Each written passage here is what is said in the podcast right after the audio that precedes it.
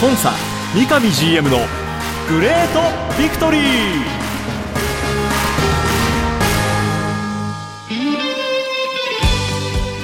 北海道とともに世界へスポーツによる地域活性を目指す北海道コンサドーレ札幌。この番組では北海道コンサドーレ札幌の三上博勝 GM がラジオを通じてサポーターの皆さんや地域の皆さんの質問にお答えしていきます。今サポーターに伝えたいこと話したいこと呼びかけたいこと。三上 GM が本音で語り尽くすコンサ三上 GM のグレートビクトリー。今回はどんなお話が聞けるんでしょうか。幸せを作るお菓子石屋製菓の提供でお送りします。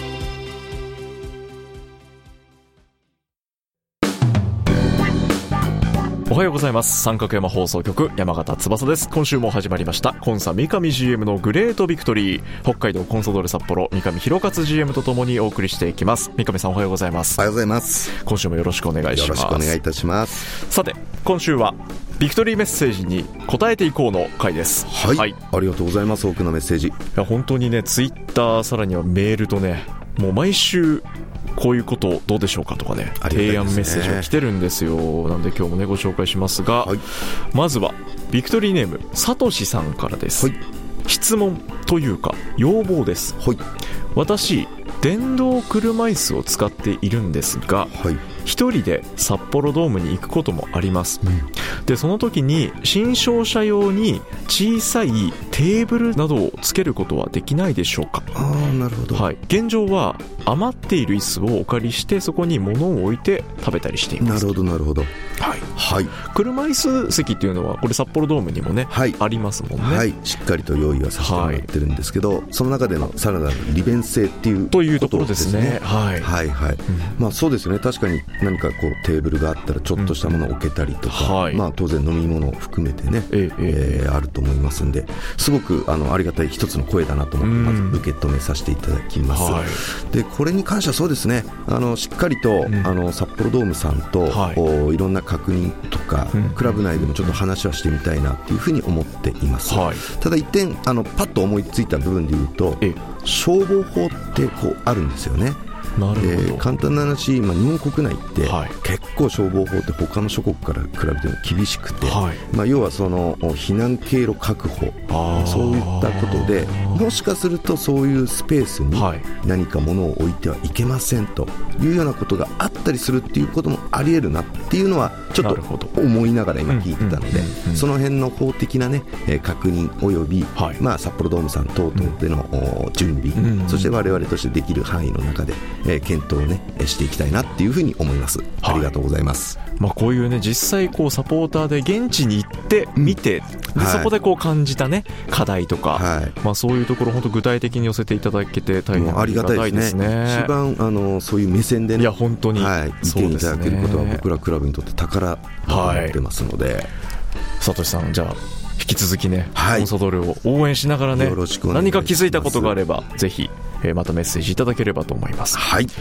というまずは要望メッセージをご紹介しました、はい、ありがとうございます。続いてちょっとガラッと変わるんですけど、はい。ビクトリーネームうどんどんさんからいただきました、はい、三上さんに質問ですはい、2022年からスタッフに加入されたいサポートスタッフ、マリオ・ノバクスタンコさんのことを知りたいですはい、はい。経歴役割など教えてくださいなるほど。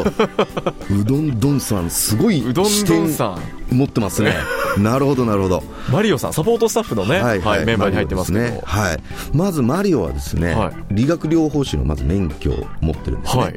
で、まあ、あの、監督のミシャと、はい。まあ、同胞といいますか、同郷、同じような出身地で、はい。実はもともとは、あの、ミシャのですね、はい。個人的トレーナー、まあ、あの皆さん分かると思うんですけど、はい。ミシャあの少しね、えー体とかいろいろ心配な部分があったりするんですけど、はいええ。それをずっと長年個人的に見てもらってる、まあ、お要はトレーナーみたいな方だったんですよね。それはもうコンサドーレに来る以前の広島浦和時代からのおそうなんですよ。付き合い。はい。ミシャさんと。はいで当時それこそ本当広島や浦和、はい。そして我々札幌来てからも、年に2回ぐらいですね、はい。えーミシャが個人的にほこのマリオを呼んで、はい。自分の体の、まあ、ケアだとか、はい。あーいろんなあことをやってもらってたと。で、まあ、1回来るとですね、はい。まあ、やっぱりその4週間ぐらい、はい。あの滞在するので、ん。それがまあ年2回になると、まあ、8週ぐらいあまあって、そうだ。結構な期そうなんですね。なんだかんだ言ってシーズン中の2か月ぐらいは ですよね。一緒にいる機会が多くてチームと、ねはい。一緒に行動することになる。そうなんですよ、それで札幌入ってからも、まあ、あミシャが2年目終わった時には、はい。もう今言ったように1年に2回、うん。それが2年でまあ4回来て、それだけのお習慣がいるってなった時に、2シーズンで終わった時だったと思うんですけど、うん。その2年間来てる時のはい。彼の役割が、はい。これ冗談抜きにこれスーパーマリオってこいつのことだなっていうぐらいめちゃめちゃ気配りができて、はこれミシャだけではなく、はい。他のコーチ陣通訳、はい。えートレーナー、うん。まあ、我々強化、い。まあ、いろんなスタッフがいるんですけども、はい。みんながスーパーと認める。スーパーと認めるぐらいの そのでコミュニケーションも、はい。お日本語、英語、はい。まあ、そして、まあ、あの母国語ではいミシャとっていう形なんですけど、はい。僕らとも結構積極的に、はあえーコミュニケーションを取ってくれて、まあはい誰もが仕事がすごくやりやすくなるそんな2年間のはあ発集をですね送ってたんですよね、はい。なんでこれも2年目終わった時に僕らの方からこれうちで撮った方がよくねっていう話になってですね、はいはいはいはい。ミシャにいやこれミシャの個人的な、ねうん。トレーナーなのは分かってるんだけども、いや素晴らしいと。チームのためにもこれ別にミシャのためではなくて、はい。チームのためにも、はい。彼のようなものを僕は欲しいんだけどえ話をしてもいいかとい。う話をしたらいやそれはあいつも喜ぶんじゃないかうん。とただ来るかどうかは分からないけどなはいはいって言われはいてまあミシャの許可を取った上でうん。交渉をさせてもらったんですよね、はい。そしたらまあ本人も大喜びであ。実はやっぱり、えー先ほども言ったように、はい。ミシャが広島や浦和行ってた時も、うん。年に2回ぐらいうん広島に、うん同じようにも帯同してね。て自分もそういう世界でねはいもともと理学療法士持ってますから、はいはい。そういう世界でやりたいなっていうことで、うん。実は僕らに来る前までは、はい。クロアチアのはい。オリンピックの柔道の理学療法士とかそういう国のですね、はい。えーせ代表選手の体も見てたようなあ方だったんですけどうどんもどんさんからもその検索お名前を検索してみたら、はい。東京オリンピッククロアチア代表のはい。理学療法士に同名の方がいらっしゃった、はいはいはい。これもうマリオ。マリオさん、はい、なんでちょっと長くなっちゃいましたけども、はい。まあ、経歴そしてうちに来た経緯いう部分で言うと一言で言うとこれが本当のスーパーマリオだったということですそねこが認められて、はい。クラブスタッフになったと。はい。もともとはミシャさんともう個人的な専属の理学療法士だったのが。んですよ。なので今でもあの我々の札幌の、い。札幌ドームに、はい。例えば広島さんとか浦和とか、はいはい来るじゃないですか。対戦でね、うん、マリオのこと知ってるんですよはいはい、なんでマリオがコンサドーレに来てるの？みたいな。いや、俺もスタッフだから、みたいな。スタッフジャージ着てね。そうなんですよ。もうサイトのスタッフ一覧にいますからね、はいで、他のクラブからは、すごいね、コンサドーレみたいな、マリオまでスタッフにしちゃったな、みたいな、言われるんですけど、はいはいはい。まあ僕らとしては本当ね、あの、スタッフの役割っていうのが、選手が少しでもグラウンドにね、集中できる環境をどう作るかはいではいはい、その上で彼は本当にスーパーマリオだったっていう話でした。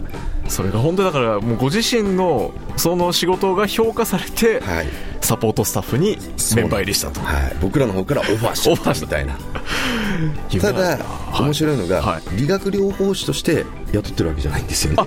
そうなんだ。そうなんですよ。これ肩書き、はい。サポートスタッフって書いてるじゃないですか、もうさっき言ったように、我々のいろんなもの、例えばコーチが日々、コーンだとか、はい。ボールだとか、そのトレーニング、ミシャのはい。トレーニングメニューに対してはい、い。ろんな準備、セッティング、はい。オーガナイズするんですけども、もう誰よりも早く、パパパパパパってこうやるんで、コはーチも本来はそれ自分の仕事なんだけどもそれをマリオに任して、はい。その間にコーチは個別の選手にね、はい。これからこういう練習するけどお前のこここれを意図したらもっと良くなるよっていうコミュニケーションの時間に使えたりするわけですよ。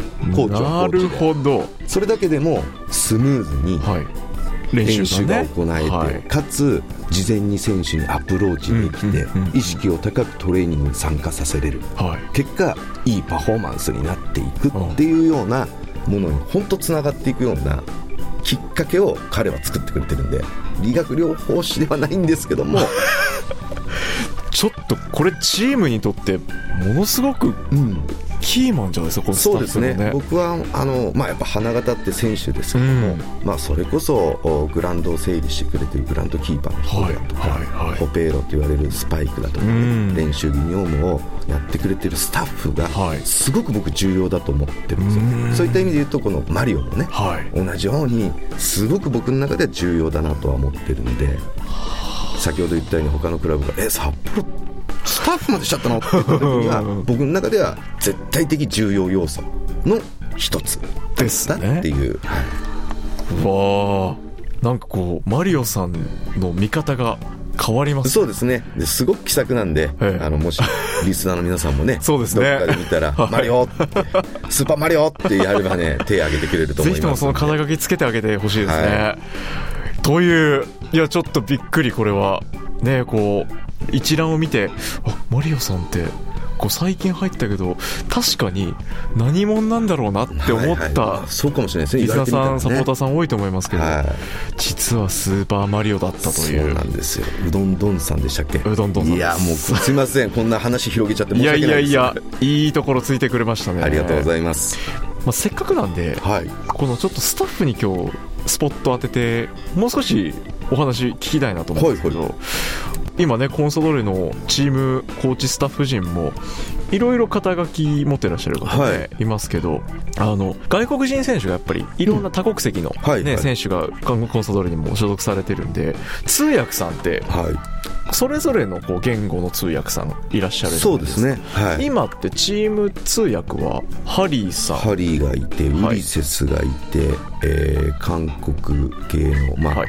ソンスというのがいて、はい。で、えータイの T T さうん通訳がいるんで、通訳だけ 4, 4名。はい。でそれぞれ英語ポルトガル語タイ語韓国語はい。ですね、彼らは選手のこのチームの中でコンタクト取る時の、まあ、間に入ってはい。通訳をする。そうですね。はい、なんかまあまずメインの仕事です、はい。普段はどこまでこう選手たちにこうサポートで入ってるのかっていうのが気になるんですよね、なるほどなるほど、うんあの当然その選手があの札幌に来て何年目とかね、はい。日本で何年目っていう部分でちょっと割合は違いますけども、はい。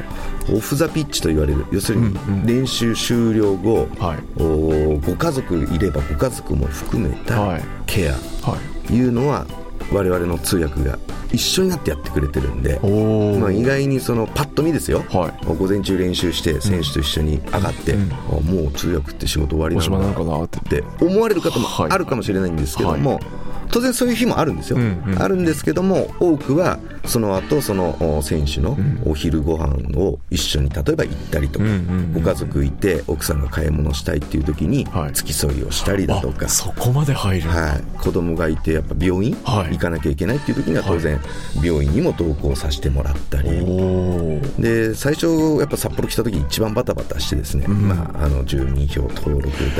いろんなもろもろのね、うん。手続きがありますから。手続き銀行口座開けるとかですね。まあ、そういったものをしっかりと通訳が領事館であったり銀行であったり、えー区役所であったりはいはいはいはい。いろんなところの窓口とお接点になってですね、はい。まあ、しっかりと安心して、えー少しでも選手があピッチに集中できるようなうん。環境を作るという意味でかなり幅広くですね、ですね。はい、やってるんですけども、はあ。まあ、ウリセスぐらいですかね、もう慣れちゃったもんで、まあまあ、任しといてくださいみたいな感じでね、あのやっていて、他のまあみんな真面目な通訳ではあるんですけどね、もまあ、ちょっとね、まあ、目立ちまう、すね。はい、もうい。い色、ええ。いい味を出してくれてるね、それはやっぱりこうキャリアが物を言ってる感じですかね、はいそうですね。えもうこの道長いですからね。いやーだって彼、うちにいて何年っていうぐらいなんで。もう20年近く見てるんじゃないですか？そうなんですよ。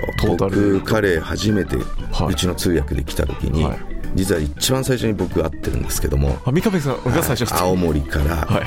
高校生のウリセス18歳ですよ、あえ高卒で？はい、あの通訳で来て はい。もうその紙袋2つですね、はあ。デパートの紙袋。う。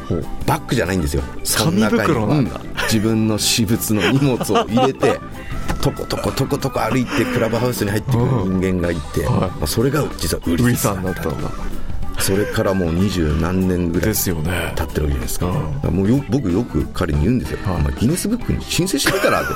1クラブでそれだけの通訳入れて通訳一なかなかいないんじゃないかっていう話をねさせてもらったりしてるんですけど。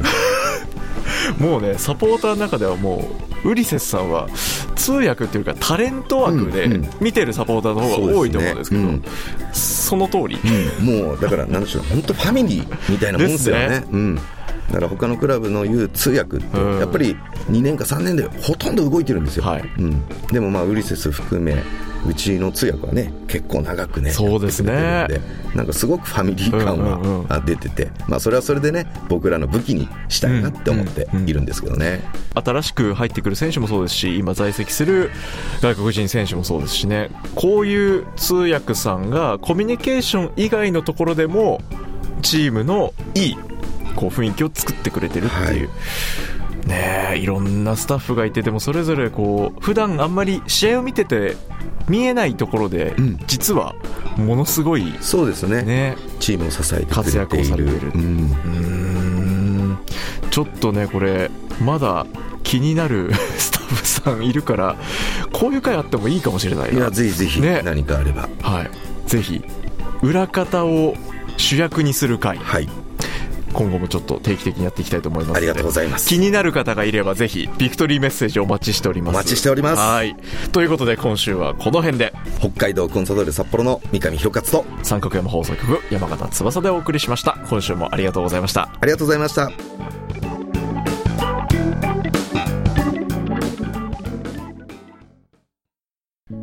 白い恋人は誕生から46年以上北海道で愛されています小麦粉砂糖生クリームはすべて北海道産。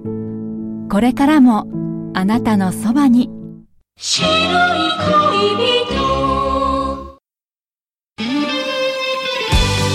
番組では三上 GM 宛ての質問を募集しています。メールアドレスはリクエストアットマーク三角山 .co.jp ツイッターはハッシュタグコンサ GV までどうぞ詳しくは三角山放送局のホームページツイッターでもご案内しています。今朝三上 GM のグレートビクトリー次回もどうぞお楽しみに。幸せを作るお菓子石屋製菓の提供でお送りしました。